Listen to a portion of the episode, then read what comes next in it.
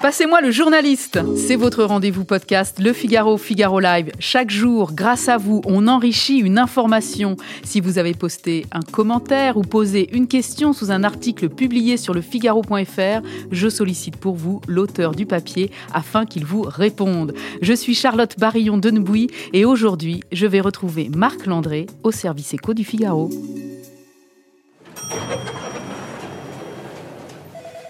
Bonjour Marc. Bonjour.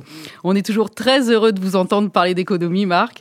Vous êtes, je le rappelle, rédacteur en chef, responsable du service Économie France, et vous avez suscité de vives réactions sur le site avec votre récit sur le cri d'alarme de ces trois patrons emblématiques que la crise sanitaire met à genoux. Vous écrivez qu'à eux trois, ils ont réalisé près de 300 millions d'euros de chiffre d'affaires en 2019, mais cette année, pandémie oblige, ils n'atteindront pas les 100 millions d'euros en cumulé, soit trois fois moins immense interrogation aussi pour la survie de l'activité en 2021, et ce, malgré les aides et le plan d'urgence massif déployé par le gouvernement. Ce qui m'a frappé en lisant les commentaires, Marc Landré, c'est la grande sévérité des internautes à l'égard de votre sujet. Beaucoup ne sont pas convaincus en effet de la légitimité du cri d'alarme de ces trois patrons. Ils estiment par exemple que compte tenu des revenus générés par leurs entreprises, ils ne devraient ni se plaindre ni réclamer de l'argent à l'État.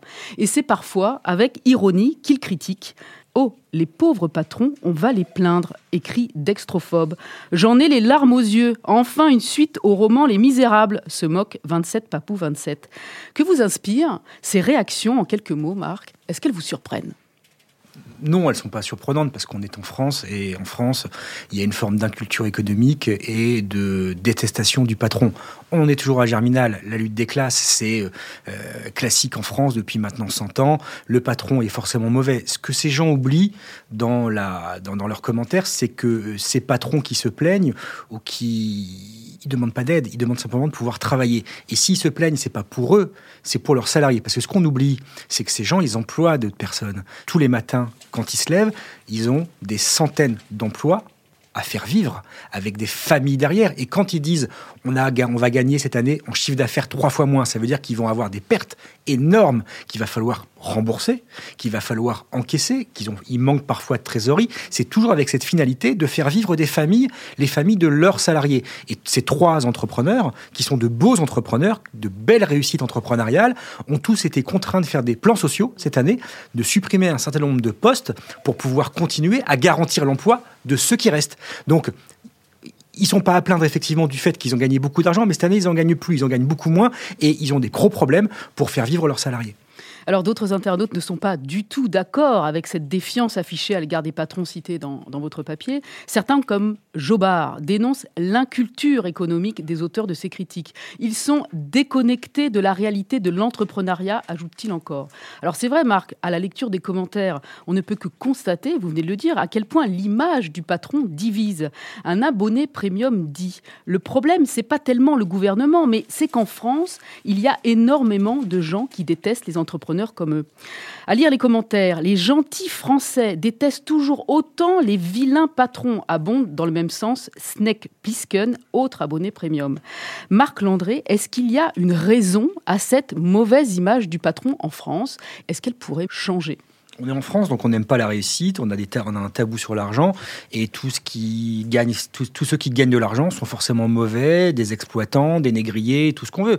C'est culturellement comme ça en France, donc on n'y changera rien. Moi, je me rappelle dans les années 80, Bernard Tapie, qui faisait une, émission à télé qui s'appelait Ambition, il divisait la France en deux, entre ceux qui étaient fans en disant c'est formidable, c'est l'entrepreneuriat, euh, ça montre la voie à tracer, et d'autres qui disaient mais qu'est-ce que, mais, c'est pas possible, c'est dégueulasse, enfin c'est voilà. Bon, on on est en France, c'est comme ça. Et rappelez-vous, quand Emmanuel Macron était ministre de l'économie, quand il a dit qu'il voudrait que les jeunes soient tous des millionnaires en montant des startups avec cet esprit de la startup nation, on a recommencé. En vérité, c'est un éternel recommencement depuis 100 ans. Euh, c'est les 200 familles de la période de l'entre-deux-guerres qui possédaient la France, qui étaient euh, euh, des grandes fortunes et qu'il fallait absolument casser. Et si la guillotine était encore possible aujourd'hui, probablement qu'on leur, qu'on leur couperait la tête sur la place publique. En tout cas pour certains. Et on a vu qu'avec les Gilets jaunes, cette guerre civile, cette lutte des classes qui, qui qui, perdure, n'avait absolument rien perdu de sa vivacité et de son actualité. Revenons à nos trois patrons. Sur un plan purement économique, euh, certains internautes s'étonnent des difficultés que peuvent rencontrer des entreprises dont les chiffres d'affaires se comptent en centaines de millions d'euros. Voici ce qu'écrit Alana, par exemple. Ils sont au niveau de 300 millions d'euros de chiffre d'affaires. Quelques mois de non-activité avec les aides respectives posent des problèmes d'existence de leurs entreprises. Il y a quelque chose qui ne va pas dans cette histoire. Il y a quelque chose qui ne va pas dans cette histoire, dit Alana. Quelle réponse vous pouvez lui faire? Merci, il y a quelque chose qui ne va pas. Je prends le, groupe Oscotch, qui est un groupe événementiel de relations publiques qui organise des congrès. C'est eux, par exemple, qui ont créé le festival de Deauville et qui le gèrent, qui le montent. C'est un énorme investissement. C'est 150 millions d'euros de chiffre d'affaires l'année dernière. Cette année, ils vont faire 50 millions d'euros de chiffre d'affaires. Trois fois moins. Trois fois moins. Mm. Trois fois moins. Mais par contre, il y a toujours le nombre de salariés, il y a toujours les locaux à payer. Et ça, euh, il n'y a pas d'aide pour payer les locaux pour pouvoir accueillir 900 personnes en France. Les impôts ne sont pas supprimés, ils sont reportés. Les charges ne sont pas supprimées, elles sont reportées.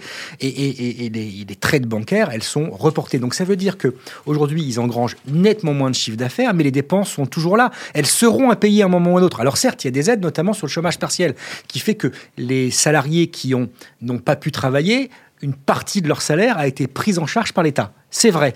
Et, personne ne nie le fait que l'État n'a pas été présent, n'a pas, n'a pas répondu positivement à la difficulté des entreprises et des salariés, pas que des patrons, aussi des salariés. Simplement, c'est un principe de vase communicant. Il y a un moment, on ne fait pas rentrer des ronds dans des carrés. Et quand vous gagnez euh, une année 150 millions et qu'une année après, vous en gagnez que 50, alors que vous avez le même niveau de charge, eh ben, je suis désolé, moi, dans les principes des vases communicants, ça rentre pas. Il n'y a pas que le chiffre d'affaires qui interpelle euh, les lecteurs de votre article, Marc Landré. Le secteur d'activité des trois patrons que vous citez suscite également quelques réflexions. Voici ce qu'en dit le moindre mal, c'est le pseudo de cet internaute. Je comprends leurs difficultés, mais quand les conditions changent, l'entrepreneur doit s'adapter. La France doit revenir à l'industrie et à la technologie. Le tout service, c'est fini, et ça nous a mené à la ruine bien avant le Covid. Autre réflexion que je partage avec vous, Marc, celle de CIGEO. Les exemples choisis concernent des activités loin d'être absolument vital. Il est donc assez normal que le futile saute en premier. Que répondez-vous à ces internautes? Ça vous fait rire, À ces internautes qui estiment que les activités de service doivent se réinventer ou carrément disparaître. La France est championne du monde de l'organisation des congrès d'entreprise, par exemple. Ça fait vivre des centaines de milliers de salariés dans le tourisme. Si alors on peut considérer que ce n'est pas vital, mais si demain, par exemple, on abandonne tout ce pan d'activité qui n'est pas de l'industrie, c'est vrai, euh, mais simplement ça fait vivre des millions et des millions de familles. Qu'est-ce qui va arriver pour ces gens-là? Si jamais on estime que c'est pas essentiel et que c'est pas vital et que bon, on peut les abandonner. Euh, je pense également à la restauration parce que dedans vous avez un entrepreneur qui s'appelle euh, Nicolas Bergerot, qui est le patron de l'atelier des chefs. L'atelier des chefs, c'est on va en groupe avec des copains ou dans une entreprise fabriquer des repas. Euh, oui, c'est pas essentiel, mais lui aussi, il a une centaine de salariés. Et si jamais bah, on estime que c'est pas essentiel, on va pas leur faire faire des bagnoles à ces gens qui savent cuisiner et qui, nous, a, qui nous apprennent en famille ou avec des collègues à, à mitonner des petits plats. Il faut, faut, penser à tout ça. Le problème, c'est que euh, euh, la France n'est plus un pays industriel, en tout cas il n'est plus comme il l'a été, et le fait de penser qu'il puisse le redevenir un jour est une hérésie.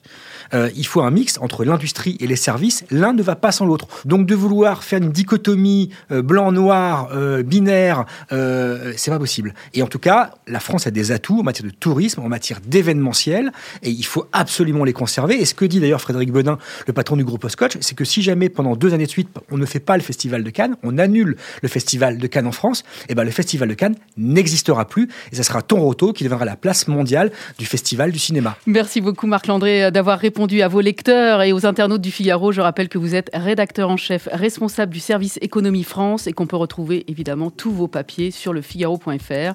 Ce podcast a été produit par Guillaume Cabaret. Merci à tous pour votre fidélité. Je vous retrouve en 2021. D'ici là, bonne fête.